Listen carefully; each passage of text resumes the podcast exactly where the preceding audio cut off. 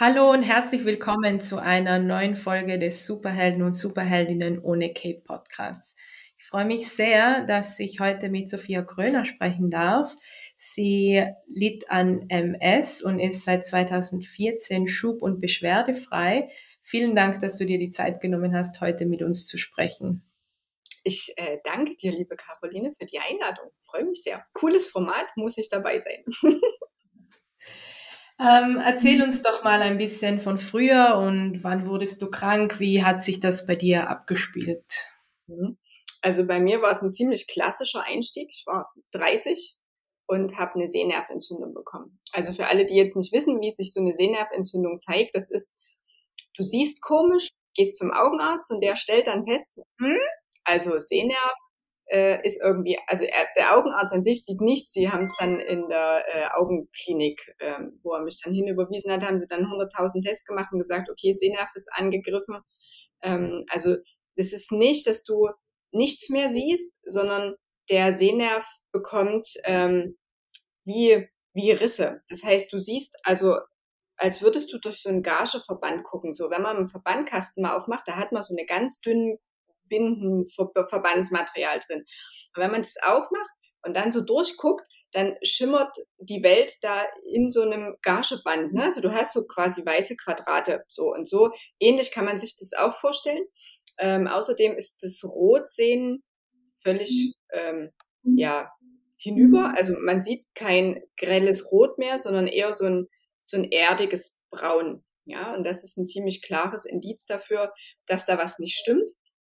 Und äh, die Augenärztin hat Gott sei Dank sehr schnell geschalten, mich in die Uniklinik, also in die Klinik überwiesen. Ich bin dann in die Uniklinik, weil das war 100 Meter von meiner von meiner Wohnung entfernt und habe mich dann dort ähm, ja quasi eingewiesen, mehr oder weniger, weil auch ein MRT-Termin unter sechs Monaten, das war 2013 nicht anders als heute.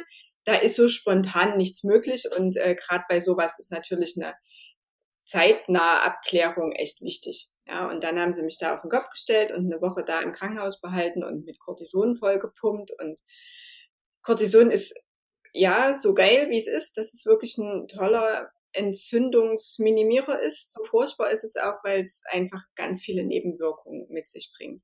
Und ich habe halt nicht nur eine Cortisonentherapie bekommen, sondern ich habe drei Wochen später die zweite bekommen, weil ich ähm, hatte mich von meinem Ex-Mann getrennt und wir waren dabei, die Wohnung aufzulösen. Und ähm, ich bin eine Woche nach der Diagnose im Prinzip ähm, ja umgezogen. Und jeder, der auch schon mal umgezogen ist, selbst mit Umzugsunternehmen, das ist ja jetzt nicht so, dass man da den ganzen Tag mit Füße hoch irgendwie liegt und kleine Wichtel hat, die einem die Kartons auspacken und die Schränke aufbauen. Das heißt, ähm, das habe ich natürlich gemacht, weil mir ging es an sich ja gut. Ich habe gar nicht verstanden, dass ich jetzt mich hätte ausruhen müssen, weil außer dass ich ein bisschen schlecht gesehen habe, äh, war ich voll in meinem Workaholic-Dasein drin. Ne? Also äh, aufgeben gibt's nicht und äh, das geht schon und reißt sich zusammen und ne, diese ganzen schönen Glaubenssätze, die man so mitbekommt aus dem Elternhaus, äh, die hatte ich natürlich auch und äh, die Frau steht natürlich ihren Mann und also das, das, ganze Geschwurbel, was man so irgendwie mitbekommt, habe ich natürlich auch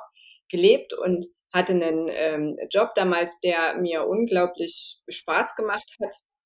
Ich war Assistentin vom Vorstandsvorsitzenden der Energiebörse in Leipzig, also ein weltweit agierendes Unternehmen, was zum Deutsche Börsekonzern dazugehört. Ich war also, ja, früh das erste aufs Diensthandy und abends das letzte aufs Diensthandy, ja, so ungefähr. Also ich war 24-7 irgendwie erreichbar und habe das gern gemacht und habe das gelebt und war da völlig in dieser Welt drin ähm, ich sag mal, im kurzen Schwarzen und den hohen Hacken, ja, und der Schickimicki-Handtasche und den lackierten Fingernägeln, also so das volle Programm.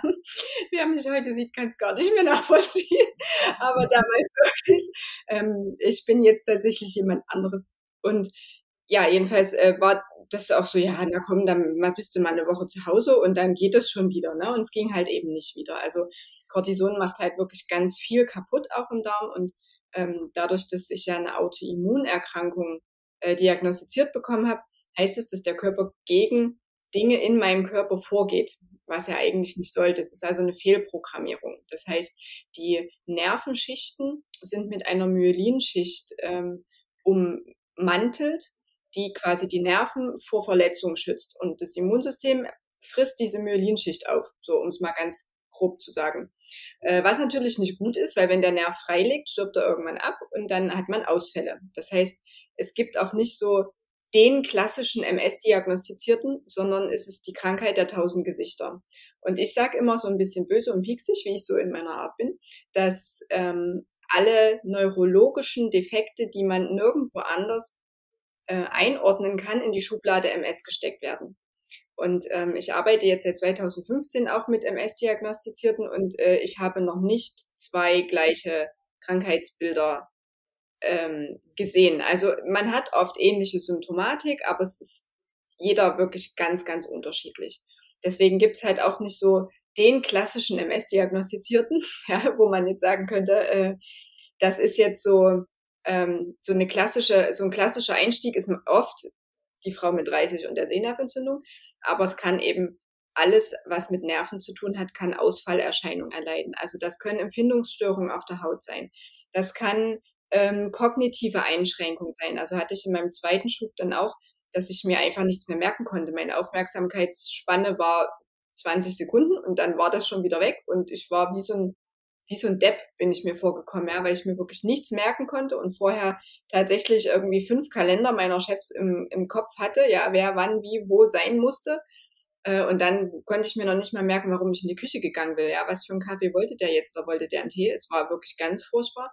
Und das kann auch zu Gangbildstörungen natürlich führen, zu ähm, ja, dass du Dinge nicht mehr richtig greifen kannst, weil dafür brauchst du natürlich auch Nervenfeedback. Ne? Wenn du irgendwas hältst, ähm, und dann sagt dir auf einmal der Nerv nicht mehr, dass du was in der Hand hast, dann lässt deine Hand los. So ist doof. Ja, das heißt, dir fällt, fallen Dinge runter oder ähm, also es gibt wirklich ganz, ganz viele Ausprägungen. Wie gesagt, wir haben überall Nerven und jeder Nerv kann im Prinzip jederzeit irgendwie ausfallen. Ähm, es gibt so ein bisschen der Unterschied zwischen, also MS kannst du sehen im MRT, wenn du sogenannte Läsionen hast. Das sind weiße Flecken auf dem MRT-Bild. Und ähm, die weißen Flecken an sich sind jetzt noch nicht das Dramatische. Es kommt halt darauf an, wo sie sind, wie groß sie sind, was sie für Einschränkungen gemacht haben. Die kommen allerdings auch, wenn du jetzt mal dir ordentlich den Kopf gestoßen hast und eine Gehirnerschütterung hattest, dann hast du auch so Läsionen im Kopf. Aber sicherlich nicht so viele wie vielleicht ein MS-Diagnostizierter. Und ähm, du hast halt zwei Möglichkeiten. Entweder hast du die im Kopf oder im Rückenmark. Und im Rückenmark ist halt Kacke, weil dort ist so wenig Platz, dann können halt die paar Nerven, die da sind, wenn dort ein Ausfall ist oder sich dort eben äh, so eine Läsion bildet, so ein Ausfallzentrum ist, kann halt kein nebenliegender Nerv das übernehmen.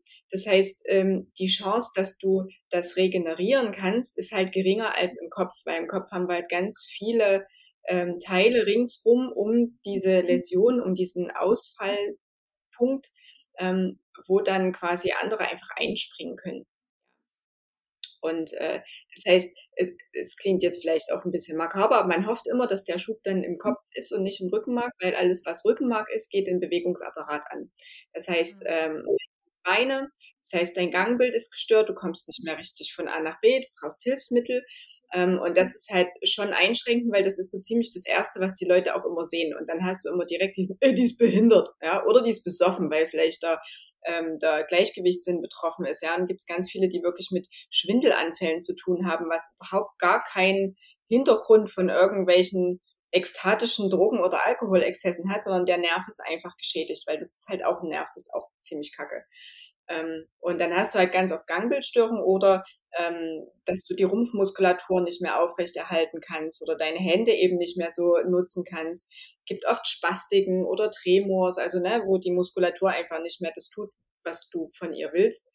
Ähm, und es ist halt so wirklich, es gibt tausend Möglichkeiten, was dich treffen kann. Und äh, das ist Fluch und Segen irgendwie gleichzeitig. Aber das ist so, also ich bin dir total dankbar, dass du das jetzt so ausführlich erklärst auch, weil natürlich, also MS war mir schon immer irgendwie ein Begriff und hört man so, aber wenn man nicht direkt jemanden im Umfeld hat, der davon betroffen ist, dann glaube ich, wissen die wenigsten, worum es da ganz konkret geht und auch, dass es bei dieser Krankheit so viele verschiedene unterschiedliche Auswirkungen gibt, die sich, und ganz spannend auch, wie du das erklärst, zwischen der Unterschied zwischen den Schüben im Kopf und den, den Schüben im Rückenmark. Ähm, also ähm, vielen Dank dafür. Ähm, und jetzt hast du gesagt, du hast die Diagnose bekommen ähm, und dachtest so, jetzt würdest du dich mal eine Woche lang ausruhen und so. Damit war es dann wohl wahrscheinlich nicht getan, oder? Wenn ich so dieses Spektrum an Symptomen höre. Ja, also ähm, ich habe halt wirklich gedacht, nach der einen Cortisongabe, ne, ich habe ja wieder gut gesehen dann im Krankenhaus, als ich raus bin, äh, dann mache ich jetzt den Umzug und dann lebe ich halt mein Leben weiter, wie es irgendwie vorher geht. Äh, Pustekuchen war jetzt eher ganz weit weg von der Realität. Also ähm, davon abgesehen, dass wie gesagt die Symptome wiederkamen, weil ich mich einfach nicht erholt habe und mir auch keine Möglichkeit eingeräumt habe, mich zu erholen von dieser Tortur, von diesen äh, Untersuchungen in, den, in der Klinik und auch diesem äh, Cortisongabe, dass ich also nach drei Wochen bei einem Neurologen stationär dann saß und gesagt habe, hier, ich war jetzt vor drei Wochen im Krankenhaus, da haben sie gesagt, das ist CIS, also das klinisch isolierte Symptom, das ist die Vorstufe vor der eigentlichen MS-Diagnose. Ähm, man bleibt aber selten lange in diesem Stadium. Also wenn man das CIS diagnostiziert bekommen hat, ähm, kann man damit ähm, rechnen, dass das ziemlich bald dann äh, in eine klassische MS-Diagnostik geht. Also die, dieses CIS war 2013, als ich das gekriegt habe, da musste man noch zwei Schübe haben. Ich glaube, heute reicht sogar schon einer, um die Diagnose fest auf den Stempel gedrückt bekommen habe, zu, boah, jetzt habe ich mich aber schön verlabert. also ähm, vorher hat es also mehrere, ähm, hat es also mehrere verschiedene Schübe gebraucht, um die Diagnose zu haben. 2013 waren es dann, wie gesagt, äh, zwei Schübe, die man haben musste, um die gefestigte MS-Diagnose ähm, mitgeteilt zu bekommen. Heute reicht, glaube ich, wie gesagt, einer mit, ich weiß nicht, das wird auch immer wieder neu reguliert. Das ist am Ende auch völlig wurscht ähm, das Problem bleibt das gleiche. Also ich hatte dann ähm, eine zweite Cortisongabe und die hat mir wirklich den Gar ausgemacht und das war wirklich die für mich körperlich allerschlimmste Zeit in meinem Leben, weil ich nicht dachte, dass ich das überlebe. Also mir ging es wirklich richtig dreckig. Mein Immunsystem war komplett im Eimer, weil da wirklich im Darm alles rausgespült war durch das Cortison, auch was ging. Ähm, ich hatte zwölf Kilo zugelegt innerhalb von, weiß ich nicht, acht Wochen, vielleicht maximal drei Monaten, weil einfach das Cortison den, äh, den Hunger nicht, also das stoppt das Hungergefühl. Du hast also permanent wirklich ganz fiesen, großen Hunger. Und du futterst Dinge, die du denkst, wo du denkst, die machen dich satt. Kohlenhydrate, Zuckerfette, herrlich. Ne? Also hat man großartig äh, ganz schnell Funde drauf. Und ähm, ich habe jetzt vorher auch nicht unbedingt unglaublich gesund gelebt.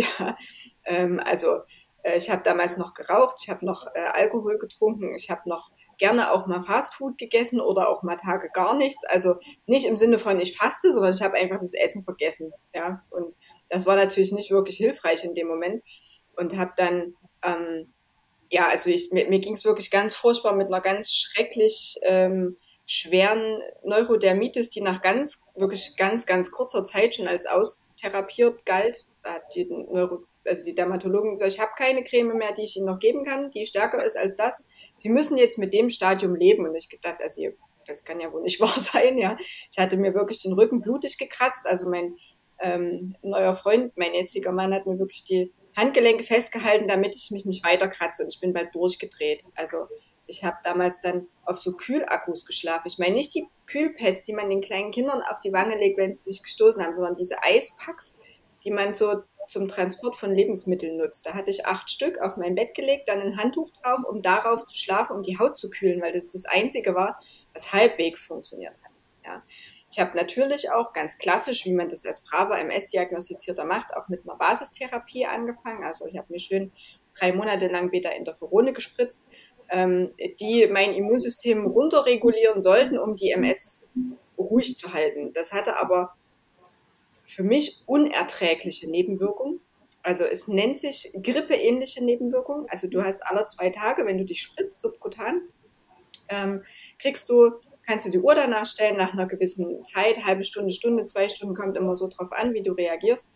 Ähm, Schüttelfrost, ähm, vielleicht sogar Fieber, du kriegst Kopfschmerzen, Dir geht's also richtig dreckig und das die ganze Nacht. Das heißt, du nimmst Schmerzmittel zu den Medikamenten noch dazu. Ist großartig auch fürs ganze System, was ja so gar nicht belastet ist in dem Moment. Ähm, und du ruinierst dich im Prinzip, es ist so tot auf Raten war das für mich. Also wirklich ganz schlimm.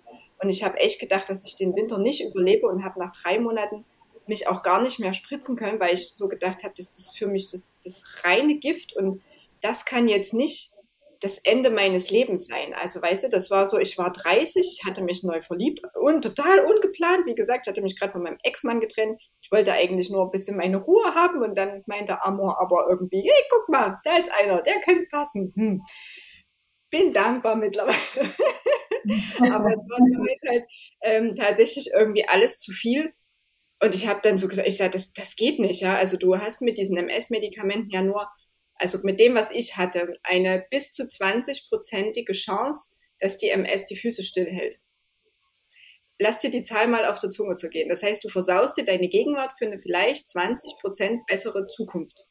Und da war für mich Kosten-Nutzen einfach nicht mehr im Verhältnis. Ja, weil ich wirklich aller zwei Tage völlig unausgeschlafen war, weil die Nächte katastrophal waren. Ich habe gemerkt, also meine Leber war aufs Doppelte angeschwollen, ob der ganzen Medikamente, die ich halt genommen habe. Ne? Also diese Beta-Interferone ist die blanke Chemie. Dann futterst du ja wirklich aller zwei Tage drei Ibuprofen 800, damit du über die Nacht halbwegs kommst.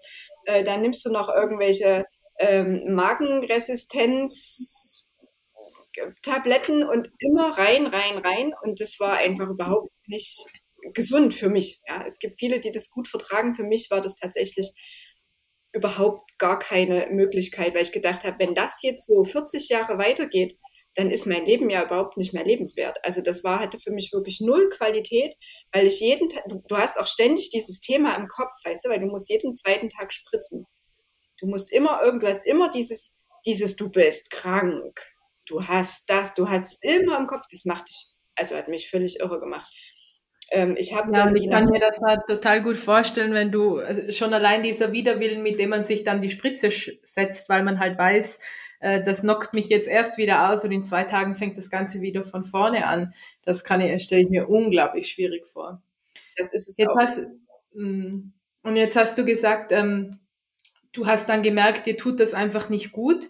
Äh, und ich nehme an, du hast es dann abgesetzt. Wie schwer oder einfach war denn das für dich? Ich komme aus einer Umgebung, sage ich einmal, wo Ärzte schon einen gewissen Stellenwert haben und wo es irgendwie so ist, ja, die Schulmedizin wird mir schon helfen und wenn die mir nicht hilft, was hilft mir denn dann so ungefähr?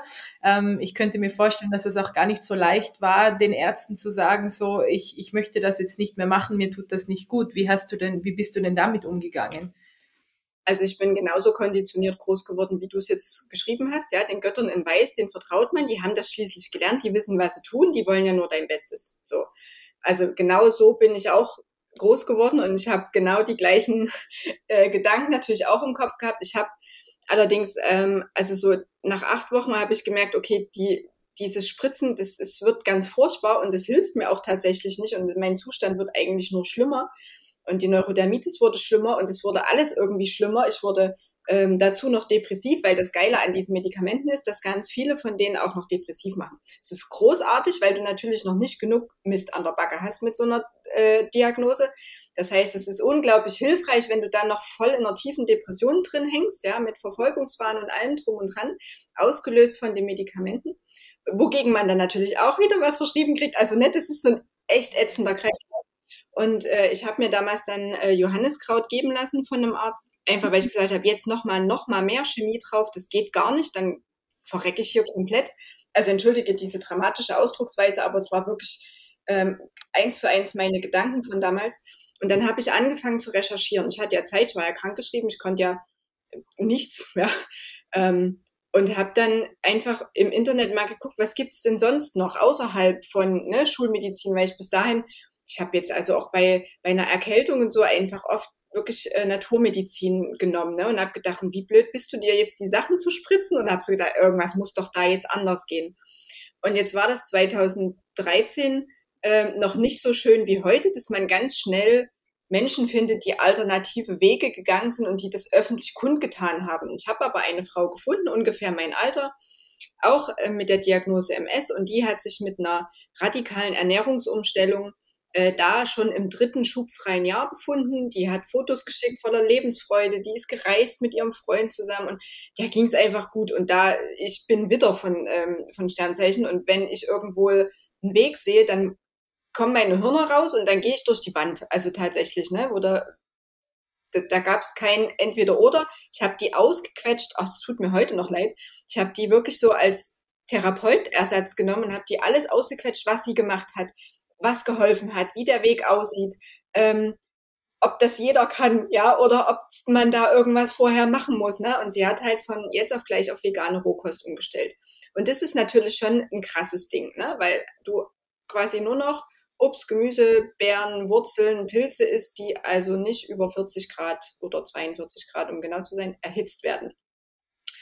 Und ich habe mich mit der also bestimmt drei Wochen lang täglich stundenlang ausgetauscht. Und ähm, sie konnte sich Jahre später immer noch an mich erinnern. Also ich muss einen bleibenden Eindruck hinterlassen haben.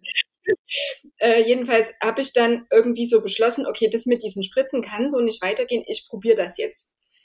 Und dann hatte ich einen Termin zur Kontrolle bei meinem Neurologen und ich hatte das Zeug mit hab dem das auf den Tisch gepackt, diese ganze, da kriegst du so ganz viel schnicki schnacki Zeug mit Tasche ringsrum, dass du es schön transportieren kannst, hab's auf den Tisch gestellt und hab gesagt, damit bin ich durch. Ich mache jetzt was anderes. Und dann guckt er mich an und sagt, oh ja, und was? Und dann hab ich ihm erklärt, was. Und dann meint er, okay, machen Sie mal, kommen Sie aber bitte trotzdem regelmäßig zur Kontrolle. Und da war ich so ein bisschen, also äh, verwirrt, sagen wir es mal so, weil ich natürlich mit ganz viel Gegenwehr gerechnet habe. Ja? Und ich weiß auch, dass das ein totaler Ausnahmeneurologe ist, ähm, weil ich höre es ja von Klienten jetzt seit Ewigkeiten, dass das unglaublich schwer ist, von alternativen Wegen solche äh, Neurologen zu überzeugen oder zu sagen, passen Sie auf, ich mache das jetzt und äh, die dann nicht sagen, dann verlassen Sie meine Praxis, ja, Teufel, Satan, weiche von mir. Ja, so wird man ja äh, behandelt tatsächlich. Und ja, jedenfalls habe ich das gemacht und äh, ich wusste, dass es die Entgiftung einsetzt, die war nicht wirklich wesentlich schöner als die Zeit davor. Ich wusste aber, dass das notwendig ist und habe wirklich ein Jahr rohköstlich gelebt. Und äh, ich muss sagen, das, also ich habe, ähm, ja, ich sagte ja auch warum, weil der Schmerz war so groß, das war für mich der einzige Rettungsanker, den ich in dem Moment hatte. Weil Alternativen von der Schulmedizin wären nur Tabletten gewesen, die auf den Magen gehen. Ja, also das Tysabri schlägt sehr auf den Magen. Ich hatte es immer mit dem Magen, das heißt, war für mich überhaupt keine Alternative. Äh, oder noch öfter andere Dinge spritzen oder Infusionen. Das war derselbe Mist, was ich hatte. Und da habe ich gesagt, das geht für mich gar nicht. Ich probiere das jetzt. Und ich sag mal, der Weg zurück der stand mir ja immer offen. Ja, es ist ja, es wird ja kein Neurologe dich abweisen und sagen, nee, also jetzt kriegen Sie von mir keine Medikamente, die 30.000 Euro im Monat bringen. Das mache ich nicht. Ja. Also von daher äh, war ich da ziemlich sicher und der hat auch gesagt, also ne, wenn Sie einen Schub haben, dann kommen Sie her und dann gucken wir, dann helfen wir und so. Und ähm, du wirst entlassen mit den Worten, wenn Sie jetzt absetzen, seien Sie sicher, Sie kriegen einen Schub. So, und dann kommt selbsterfüllende Prophezeiung und noch ein bisschen Alltag und Leben ringsrum. Und ich hatte natürlich meinen zweiten Schub, äh, der für mich auch sehr dramatisch war. Das heißt, ich hatte also nicht mehr nur mal irgendwann eine Sehnerventzündung, mit der man hätte auch gut leben können, sondern ich hatte kognitive Einschränkungen im Sinne von Gedächtnisverlust, Wortfindungsstörung. Ganz großartig, wenn du im Sekretariat arbeitest, ja, mit Wortfindungsstörung und ähm, Gedächtnisverlust, da bist du echt richtig gut dabei. Ähm, dann hatte ich eine Spastik oder eine Ataxie im Knie. Das heißt, mein Knie hat mir nicht mehr gehört. Ich bin also regelmäßig, wie man in Sachsen sagt, aufs Maul gefallen. Ja, also ich musste wirklich mit einer Gehhilfe laufen. Ähm, manchmal hat es funktioniert, manchmal nicht. Ich hatte Ameisenlaufen im ganzen rechten Bein. Ich hatte Empfindungsstörungen. Das heißt, ich habe, also ich war übersensibel. Also jede Berührung war nicht mehr angenehm, sondern es war schmerzhaft. Ja, ist auch ein ganz äh, klassisch, klassisches Symptom, ähm, was ich dann gut mit einer B12-Kur ähm, hingekriegt habe, weil ganz oft B12 in Zusammenhang mit Autoimmunerkrankungen, also eine B12-Mangel, solche Empfindungsstörungen ausmachen. Vielleicht auch für den einen oder anderen, der jetzt äh, zuhört, interessant, wenn du Empfindungsstörungen hast. Egal wie lange du die hast, äh, lass deinen B12-Spiegel testen und äh, guck, dass du dir äh, Methylcobalamin, das ist eine verstoffwechselte Form von B12, ähm, anschaffst, damit du diesen Mangel ausgleichst. Und dann gehen auch wirklich lange Empfindungsstörungen weg. Habe ich bei vielen äh, Klienten von mir erlebt, also nicht nur bei mir, sondern auch bei anderen. Es funktioniert wirklich. Ausprobieren. Und ähm, genau, das und da war für mich aber tatsächlich die ähm, Option, das Ganze mit nochmal Cortison auszuheilen, war für mich nicht denkbar, weil ich gerade so auf dem aufsteigenden Ast war und ich halbwegs irgendwie wieder vernünftig äh, Herr meiner Sinne war und habe das dann alternativmedizinisch behandelt und habe da ganz also, viel. Darf ich noch mal kurz hier einhaken, damit ich das auch äh, verstehe im, im Ablauf.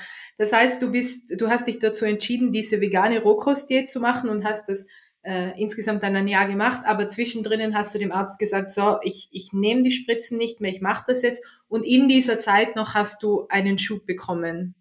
Also ich habe die Sachen abgesetzt und habe vier Wochen später den Schub gekriegt und hatte aber mit dem Absetzen quasi äh, die vegane Rohkost angefangen. Das und hast also, gemerkt, dass dir das gut tut. Ja, also ich habe, ich wusste, dass die erste Zeit ganz furchtbar wird, weil du erstmal alles entgiftest, sobald du deinem Körper ganz viel äh, natürliche Nahrungsmittel ähm, zukommen lässt. Ähm, und ich wusste, dass das hässlich wird und ähm, das war auch wirklich echt richtig uncool, um das vorsichtig auszudrücken. Aber ich wusste, ich muss da durch, damit es mir hinterher besser geht. Und mein Leidensdruck war wirklich so groß, ich hätte alles getan. Ich wäre zu Fuß auf dem Himalaya draufgelaufen.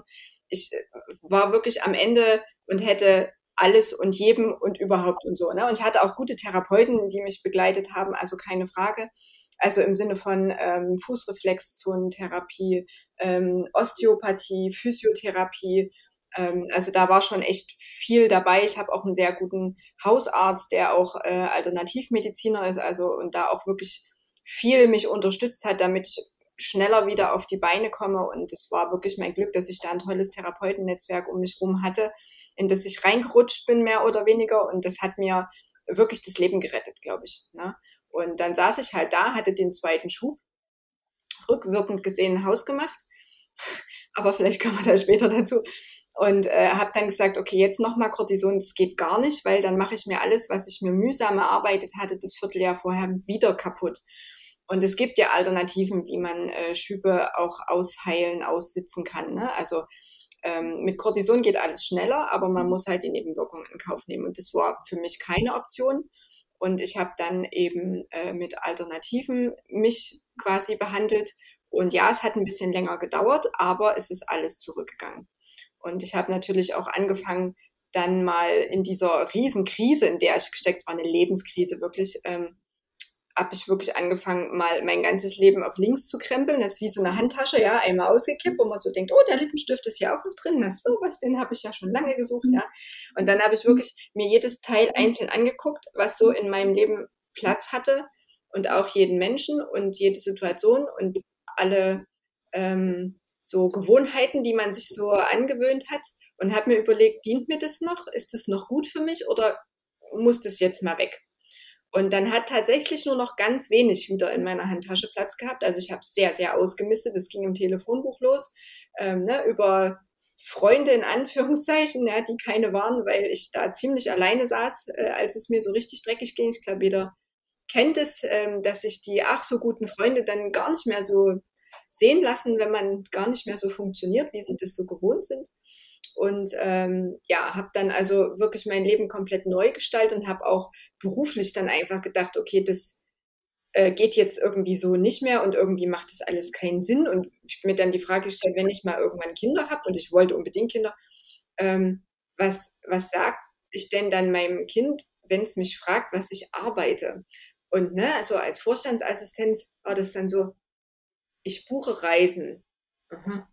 Ich überlege mir Zeitpläne, dass der Chef von A nach B kommt, zur richtigen Zeit am richtigen Ort ist, dann drucke ich kiloweise Unterlagen aus, hefte die in Ordner, stecke die in seine Tasche und telefoniere und mache Termine. Und ich dachte so, mein ganzes Kartenhaus meines ach so tollen Traumjobs, der das bis dahin war, brach so in sich zusammen. Und ich dachte, scheiße, was machst du denn jetzt? Ja, das war für mich so sinnlos, wirklich. Es war eine sinnlose Tätigkeit.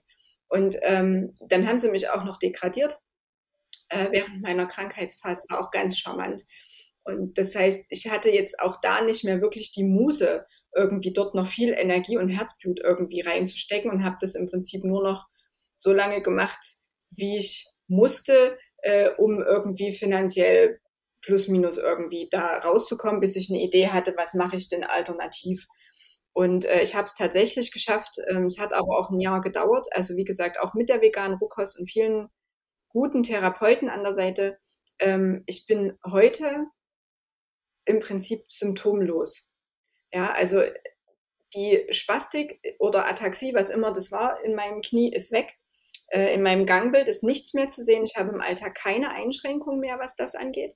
Und ich betone das so explizit, weil das selbst meine Orthopädin bis heute immer nicht glauben kann, dass ich da mal so furchtbar lediert war mit dem Bein, weil sie sagt, das, das grenzt fast an eine Wunderheilung. Ähm, also ich sehe das ganz selten nur in meiner Praxis. Ja, und die ist Gott sei Dank auch ganz offen und unterstützt mich. Also ich habe echt Schwein gehabt, was meine Ärzte angeht, muss ich sagen.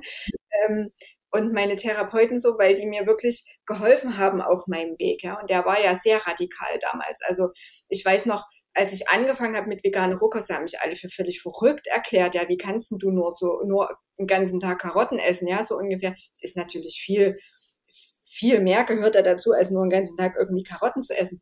Ähm, aber das, da war ich schon wie so ein Einhorn. Ja, und äh, ich hatte dann über äh, keine Ahnung, fünf Wege dann irgendwie Leute gefunden, die das auch machen. Und dann hat man sich so getroffen in kleinen Gruppen, ja, da hat man Rohkostpicknicks gemacht. Und da waren wir mal zu sechs und mal zu acht. Und wenn wir zwölf waren, oh, haben wir uns gefreut. Und da kamen Leute aus der ganzen Republik und haben sich dort getroffen und sich ausgetauscht, ja. Und ähm, heute haben die, diese Treffen gibt's heute immer noch und die haben zum Teil 100 Teilnehmer jetzt, ja. Und das ist irre. Also, ähm, ja, und dann, dann habe ich jemanden kennengelernt, der äh, das auch macht und der auch ähm, medizinischen Hintergrund hatte.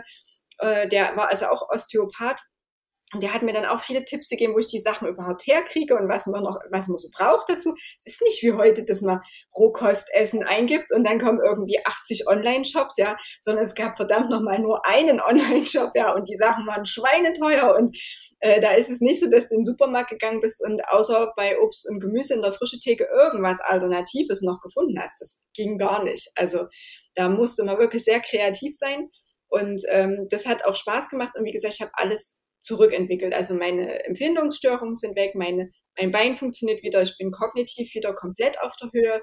Ich habe also ja ein ganz normales Leben jetzt. Ich gehe mit meinem Sohn aufs Trampolin und wir hopsen da zusammen, wir räubern durch den Wald. Ähm, ich fahre Fahrrad, also ich habe körperlich keine Einschränkungen. Und da gehört halt viel dazu und auch viel mehr, als sich nur die körperliche Hülle anzugucken. Und ähm, das möchte ich halt auch gern jedem, der mit einer vielleicht Autoimmun oder einer anderen krassen Krankheit irgendwie diagnostiziert ist, sagen, es ist schön, was für die körperliche Hülle zu tun, aber das ist selten die Ursache. Also ich bin auch auf Ursachenforschung gegangen, was meine Diagnose, meine Symptome angeht und habe eben festgestellt, und das ist meine Überzeugung bis heute und das bringe ich auch meinen Klienten immer als erstes bei, guck psychosomatisch auf die Ursachen, die Themen, die hinter dieser, dieser körperlichen Symptomatik liegen. Und das ist das A und O, weil ich vergleiche das immer wie mit einem, mit einem Loch im Auspuff beim Auto. Ja, du kannst da ein Tape drüber kleben, dann ist das Ding zu, dann kannst du weiterfahren.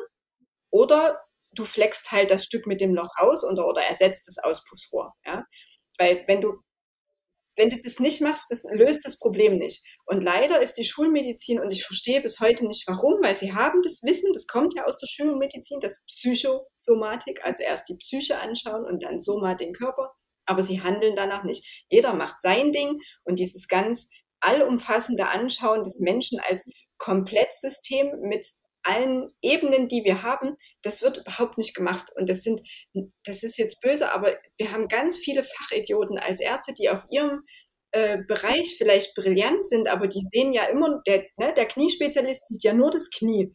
Der guckt noch nicht mal bis zur Hüfte, ja, oder zum Fuß, der sieht nur Knie und das kann er gut. Aber eben das Ganzheitliche fällt komplett hinten unter und das ist so wichtig, weil wir bestehen und das ist meine totale Überzeugung, aus mindestens drei Ebenen von Körper, Geist und Seele.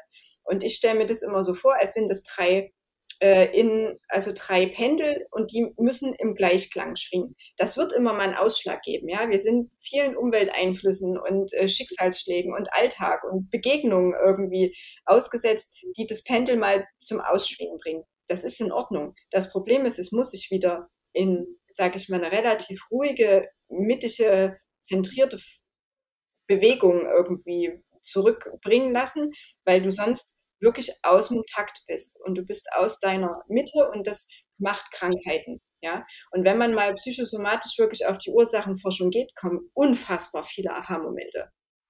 Ich glaube, was bei der Psychosomatik oft so ein bisschen ein, ein Problem ist, ist, also ich kann mich erinnern, vor ein paar Monaten hat meine Hausärztin auf meinen, auf meinen Befund geschrieben, Verdacht auf psychosomatische Erkrankung und ich war, ich, ich habe ich war so angefressen und ich wollte unbedingt, dass sie das aus meinem aus meiner Kartei streicht, weil erstens mal hatten wir nie darüber gesprochen, aber das ist ein anderes Thema.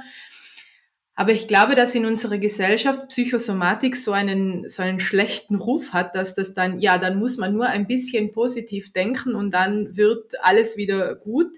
So ist es ja auch nicht. Und das andere ist halt, dass du, wenn du dass man damit oft auch nicht ernst genommen wird. Also es ist ja nicht so, dass man dann zum Arzt geht und wenn man dann sagt, man hat etwas Psychosomatisches, dann ja, dann schauen Sie mal zum Psychologen. Aber dass das eigentlich ein Zusammenspiel von ganz vielen verschiedenen Komponenten im Körper ist, das wird ja übersehen. Und ich glaube deswegen, also wäre mir fast ein anderer Begriff als Psychosomatik lieber, weil das einfach schon so festgefahren ist in den Köpfen der Menschen, dass das einfach nur, die hat einen Knacks. Punkt. Da muss sie selber schauen. Genau, du wirst ja direkt als irgendwie nicht mehr zurechnungsfähig abgestempelt, obwohl das ja überhaupt nichts damit zu tun hat.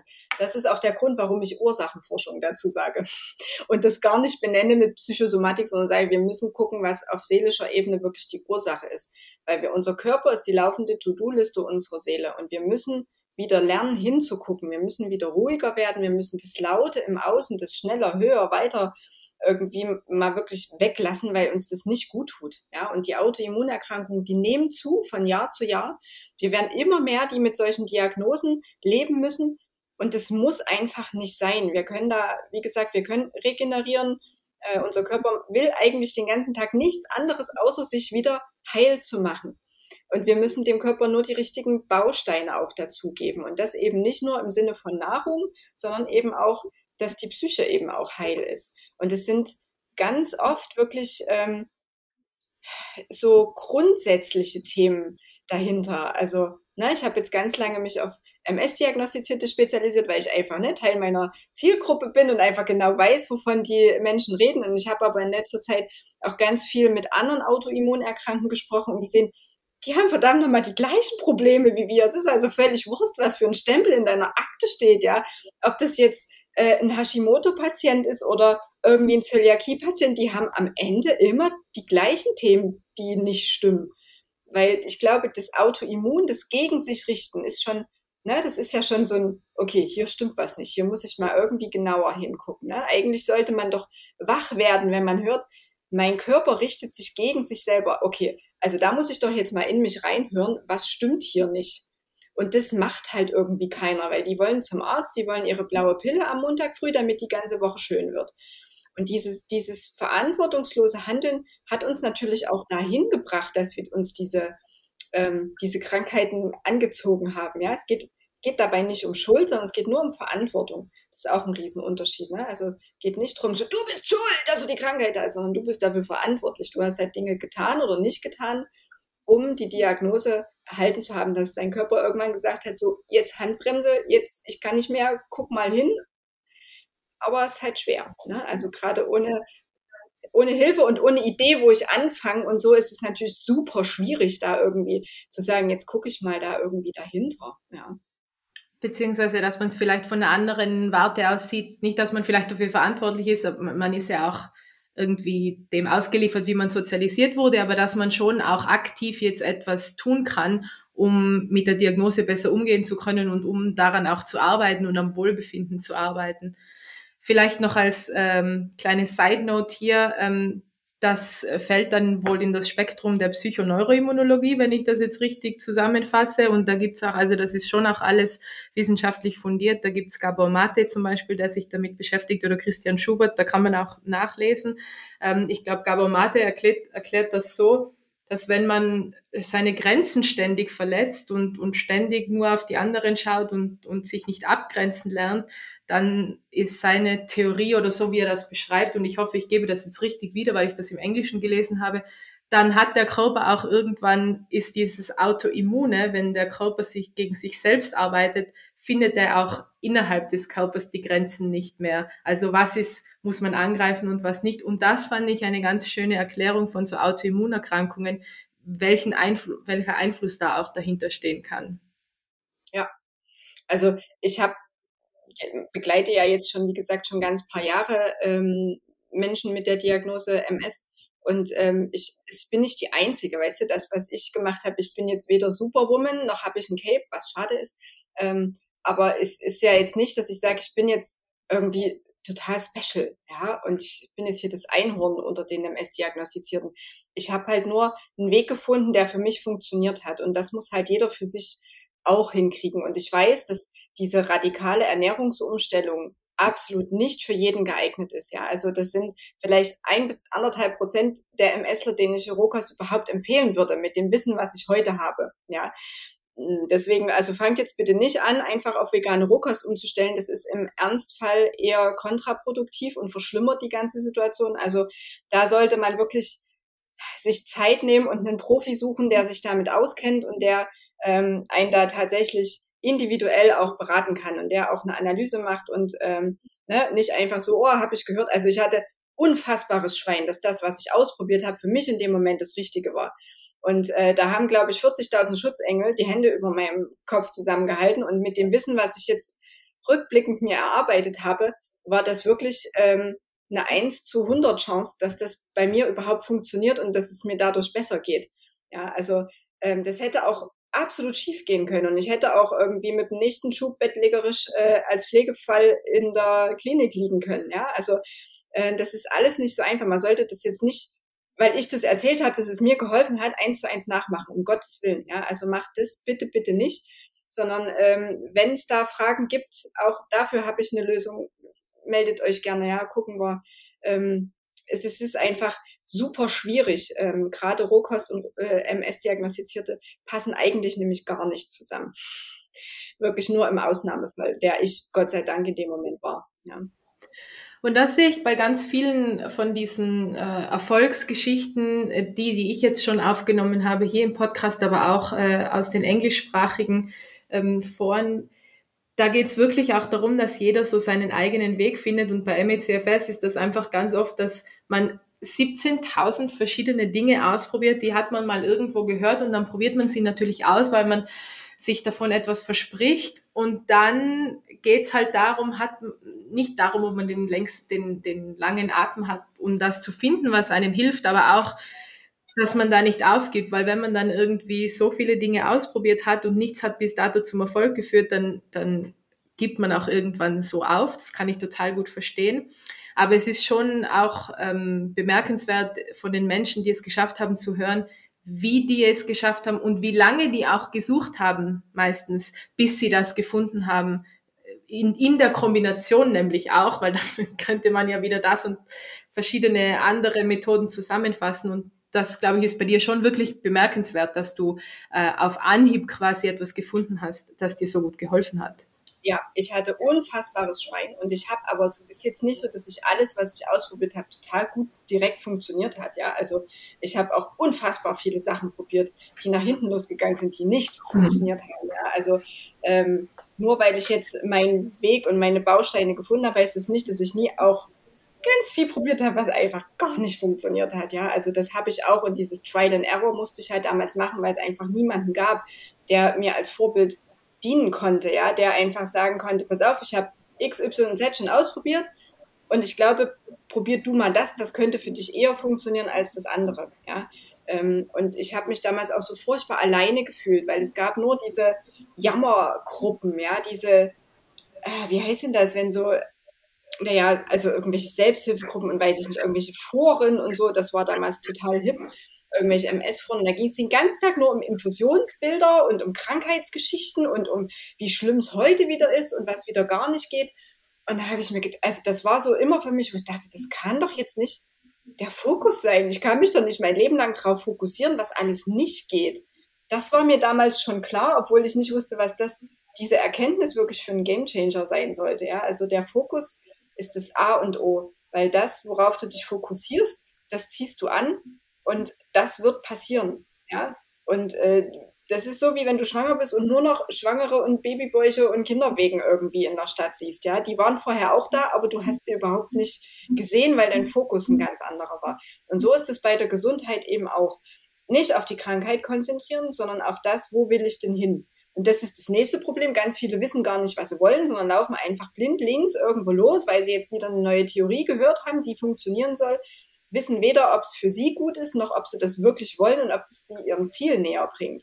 Und das ist, also es ist unfassbar komplex, ja. Ich versuche das so ein bisschen nur anzureißen, weil sonst äh, sind wir in zwei Tagen noch nicht fertig.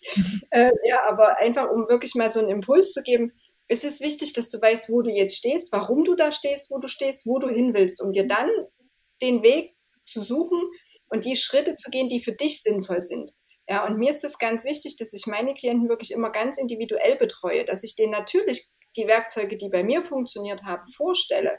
Das heißt aber nicht, dass die für jeden nützlich sind und dienbar sind, ja, sondern man muss sich dann aus dem ganzen Potpourri, was man so von mir bekommt, das rausziehen, äh, was für einen selber funktioniert. Und ich habe mittlerweile ein ganz gutes Gespür entwickelt, für wen was funktionieren kann, ja, und kann dann natürlich schon sagen, pass auf, ich glaube nicht, dass das für dich so großartig funktioniert, ich glaube, das ist besser. Ne? Und dann die, die Erfolge geben mir einfach recht. Also ich habe äh, eine Klientin, die hat ähm, 30 Jahre MS, ja, hatte eine Fußheberschwäche. Also das heißt, die, der Fuß ging einfach nicht mehr hoch. Ja, sie konnte den also nicht mehr heben. Das ist beim Laufen sehr hinderlich, weil du halt ständig irgendwo hängen bleibst und damit die Stolper- und Fallgefahr natürlich sehr hoch ist. Und da gibt's ähm, da gibt's so äh, Schienen, die man sich anfertigen kann. Gibt's Geräte, die so Impulse geben und kann man alles machen. Ja? Man kann es aber auch einfach über den Kopf steuern, weil wir steuern mit unserem Kopf unseren ganzen Körper. Und wenn unsere Gedankenkontrolle positiv eingestellt ist und wenn die funktioniert, dann zieht der Körper mit. Ja, der Körper ist träge, der braucht eine Weile, bis er das verstanden hat, dass die Leitzentrale jetzt anders tickt, aber es funktioniert. Und die hat mir nach drei Monaten Coaching bei mir gesagt, du weißt, ich bin übrigens jetzt die Woche äh, meine Treppe hochgekommen, ohne dass der Fußheber irgendwie gehangen hat.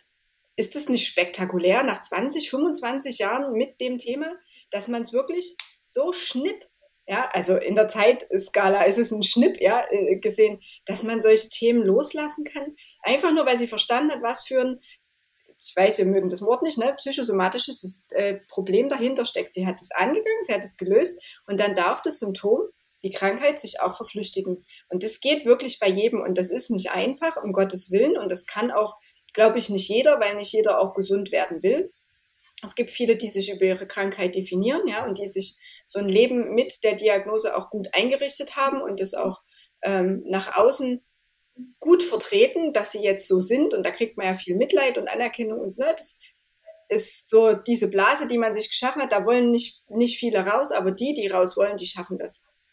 Und ähm, es ist nur wichtig, dass man dran bleibt. Ne? Und das ist das, glaube ich, was alle ähm, erfolgreichen, in welchem Feld auch immer, sei das Gesundheit, sei das Sport, sei das äh, Business, irgendwas, du musst halt wirklich kontinuierlich dranbleiben. Ne? Und auch die Tiefs oder die Plateaus halt wirklich aushalten und das Beste draus machen.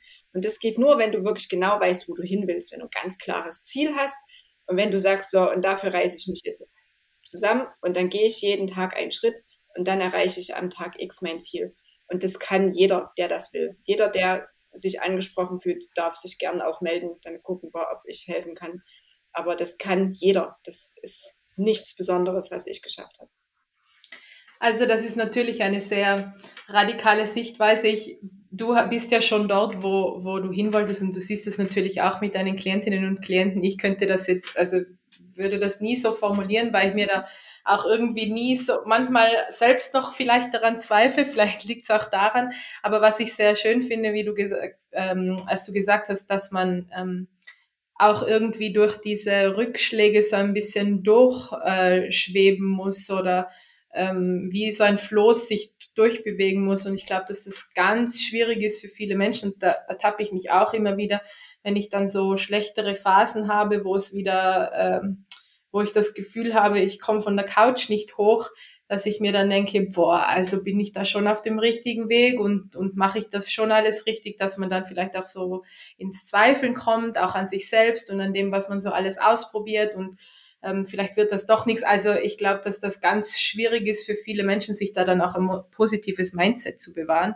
Und das ist ja eigentlich auch der Grund, warum es diesen Podcast gibt, weil ich, wenn ich solche Momente habe, immer den englischen Podcast dazu anhöre, um mir ein bisschen Inspiration und Motivation zu holen von Leuten, die es halt geschafft haben.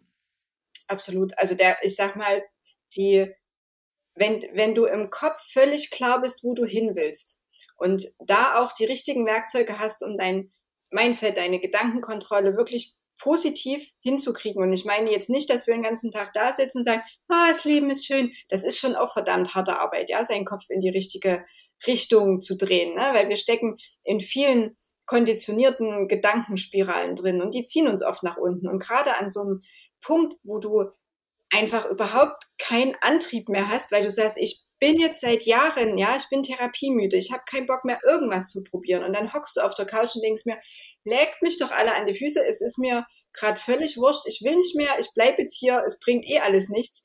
Das ist halt schade, weil man da oft, ganz oft am Ende des Plateaus ist, wo man kurz davor ist, den nächsten Schritt irgendwie zu gehen. Aber wenn man da aufgibt, ja, und das ist einfach, wenn man alleine ist auf dem Weg, ist es fast unmöglich, da wirklich bis zum Ende den Weg zu gehen. Weil du jemanden brauchst, der dich pusht, weil du jemanden brauchst, der dir mal in den Arsch tritt und der sagt, Mensch, guck mal, was du aber alles schon erreicht hast. Ja, wir vergessen ja ganz oft die Dinge, die wir alle schon ähm, geschafft haben, ja, sondern wir konzentrieren uns ja ganz oft, gerade wir so im deutschsprachigen Raum, ne, wir motzen und möbeln ja ganz gerne über alles das, was nicht funktioniert. Auch da sind wir wieder beim Fokus, ja. Das ist ganz, ganz wichtig, auch mal zu gucken, was habe ich denn schon erreicht, ja. Ähm, oder geht's mir denn wirklich so dreckig, wie ich jetzt gerade glaube? Oder ist das jetzt einfach nur wieder ähm, ne, der böse Saboteur im Kopf, der mich jetzt da wieder im Griff hat und der äh, meint, es ist alles furchtbar und schlecht und ist der Mecker-Otto und ne, also es gibt so viele Werkzeuge, die man anwenden kann, die in die einzeln gar nicht schwer sind äh, zu verstehen, aber in der Anwendung einfach Training brauchen und das alleine ist halt super schwer und ich habe das auch nicht alles alleine geschafft. Also ich habe mir auch Coaches und Unterstützung gesucht, ne? gerade auch für die positive Gedankenkontrolle, fürs Mindset, weil du alleine irgendwann an den Punkt kommst, wie du es gerade gesagt hast, du liegst auf der Couch und du hast keinen Bock mehr und du siehst den Sinn nicht und du weißt gar nicht, warum mache ich das, es wird sowieso nicht besser, ne? Und was man da alles, die ganze Argumentationskette kann, glaube ich, jeder, der das hört, auch nachvollziehen. Ähm, und da brauchst du jemanden, der dich an die Hand nimmt, ne? der dich mal tröstet oder auch mal in den Arsch tritt und sagt, so, jetzt aber genug gejammert, vorwärts, weil vom Jammern wird es halt auch nicht besser. Ne? Und ähm, also ne, es ist jetzt nicht, dass ich die Dinge alleine geschafft habe, sondern ich hatte, habe mir auch Unterstützung gesucht. Immer wenn ich nicht weiterkam, habe ich mir jemanden gesucht, der da war, wo ich hin wollte, damit der mir zeigen kann, wie hat er das geschafft. Und das mache ich heute noch so. Ja, also immer wenn ich nicht, wenn ich irgendwo nicht weiterkomme, Warum soll ich denn meine kostbare Lebenszeit dafür verschwenden, mir einen Weg auszusuchen, den jemand anders schon quasi fertig hat und der mir dann zeigen kann, wie das geht? Also ne, dieses Trial and Error, was ich am Anfang meiner Umstellungsphase und so machen musste, das war so mühsam und es hat mich so viel Zeit, Geld auch gekostet, ja, was du da noch ausgibst, da für das und für die Therapie und für, ne, und für das und so. Und das, was wirklich funktioniert hat, waren die Coachings das war wirklich das, die Mentoren, die ich mir gesucht habe, die gesagt haben, okay, du bist jetzt hier, dort willst du hin, ich zeig's dir. Und das hat funktioniert. Und da brauchst du nicht ewig, da reicht meistens ein Vierteljahr und dann bist du unfassbar auf Spur und dann geht es vorwärts. Ja, und dann kommt mal wieder irgendwann ein Plateau und dann denkst du, oh, jetzt kann ich alleine nicht weiter. Okay, ich suche mir noch mal einen. Und dann sucht man einen sich für vier Wochen und dann, ah, neues Plateau, ab, los geht's. Und es geht immer weiter. Und ich habe ähm, ich habe einen Leitspruch und meine Klienten kriegen das auch als äh, Armband, damit sie es ja immer vor Augen haben. Ähm, es gibt für alles deine Lösung. Und das ist es auch. Du musst nur mutig sein, auch mal außerhalb deiner Komfortzone zu schauen. Ja? Und Entwicklung entsteht halt nur außerhalb der Komfortzone. Das passiert halt nicht, wenn du immer wieder das Gleiche machst, weil dann fährst du immer wieder die gleichen Ergebnisse ein. Also wenn du was anders machen willst, dann krieg einen Arsch hoch und mach auch was anderes. Änder was an deiner Einstellung, änder dein Mindset, änder was an deiner äh, körperlichen Fitness, änder deine Ernährung. Du musst halt ins Tun kommen, ja. Nur die Theorie sich aneignen ist das eine, das ist wichtig, aber die Umsetzung, das ist der viel wichtigere Part. Und wenn du es alleine nicht schaffst, such dir jemanden. Ja, such jemanden, wo du denkst, Mensch, das passt. Ähm, der, die kann es mir ähm, zeigen, wie ich das machen kann. Und es ist egal, bei welcher, bei, bei welchem Thema. Ja, es gibt immer jemanden, der, der das äh, besser kann als du und der da schon ist, wo du hin willst. Und dann hol dir die Unterstützung und spar einfach diese wichtige, wertvolle Lebenszeit und auch die Kraft und Energie, dir irgendwas selber beizubringen. Also das ist gar nicht mehr nötig heutzutage. Ja, wir haben das großartige Internet, wo wir mit allen Menschen auf der Welt äh, rund um die Uhr kommunizieren können. Ja, es wird irgendjemanden geben, mit dem du matcht, ja, wo du denkst, boah, den finde ich ja toll, der macht das klasse, da will ich jetzt hin, ja. Und ähm, deswegen, also such dir Unterstützung. Das ist wirklich super wichtig, ja. Wir müssen das nicht alleine schaffen, auch wenn wir Superwomen sind und Helden ohne Cape. Aber wir müssen die Welt nicht alleine retten. Wir dürfen uns zusammentun. Ja? Und es ist viel schöner, schneller am Ziel zu sein, als jahrelang rumzukrebeln und irgendwas zu probieren, was nicht funktioniert. Ja, dann doch lieber, dann doch lieber den, den, den, also ich sag mal, so ein Coach ist wie so ein Navi, ja. Der sagt dir, dort willst du hin, als gleich zeigt dir den Weg. Und dann geht los. Du kannst auch mit der Straßenkarte da sitzen und auch immer mal so da drauf gucken, ne, beim Fahren, so auf dem Beifahrersitz. Aber du wirst klar, vielleicht auch schöne Gegenden entdecken, aber es dauert wesentlich länger und ob du genau zu der Zeit da ankommst, wo du hin willst, ist halt auch unsicher. Deswegen, ich steuere mein Leben nur noch mit Navis. Was nicht heißt, dass ich jetzt acht Coaches an meiner Seite habe. Ja, versteht mich jetzt nicht falsch, aber immer wenn ich einfach nicht weiterkomme, suche ich mir jemanden und äh, gebe mir dann so einen so einen Push, so einen Boost. Und das muss ja nicht immer ein Jahr lang sein, ja. Das können kurze Momente sein. Das kann für ein einzelnes Thema sein wir müssen nicht immer alles alleine schaffen. Das ist völliger Quatsch. Das ist ein scheiß Glaubenssatz, den kann man gleich mal streichen.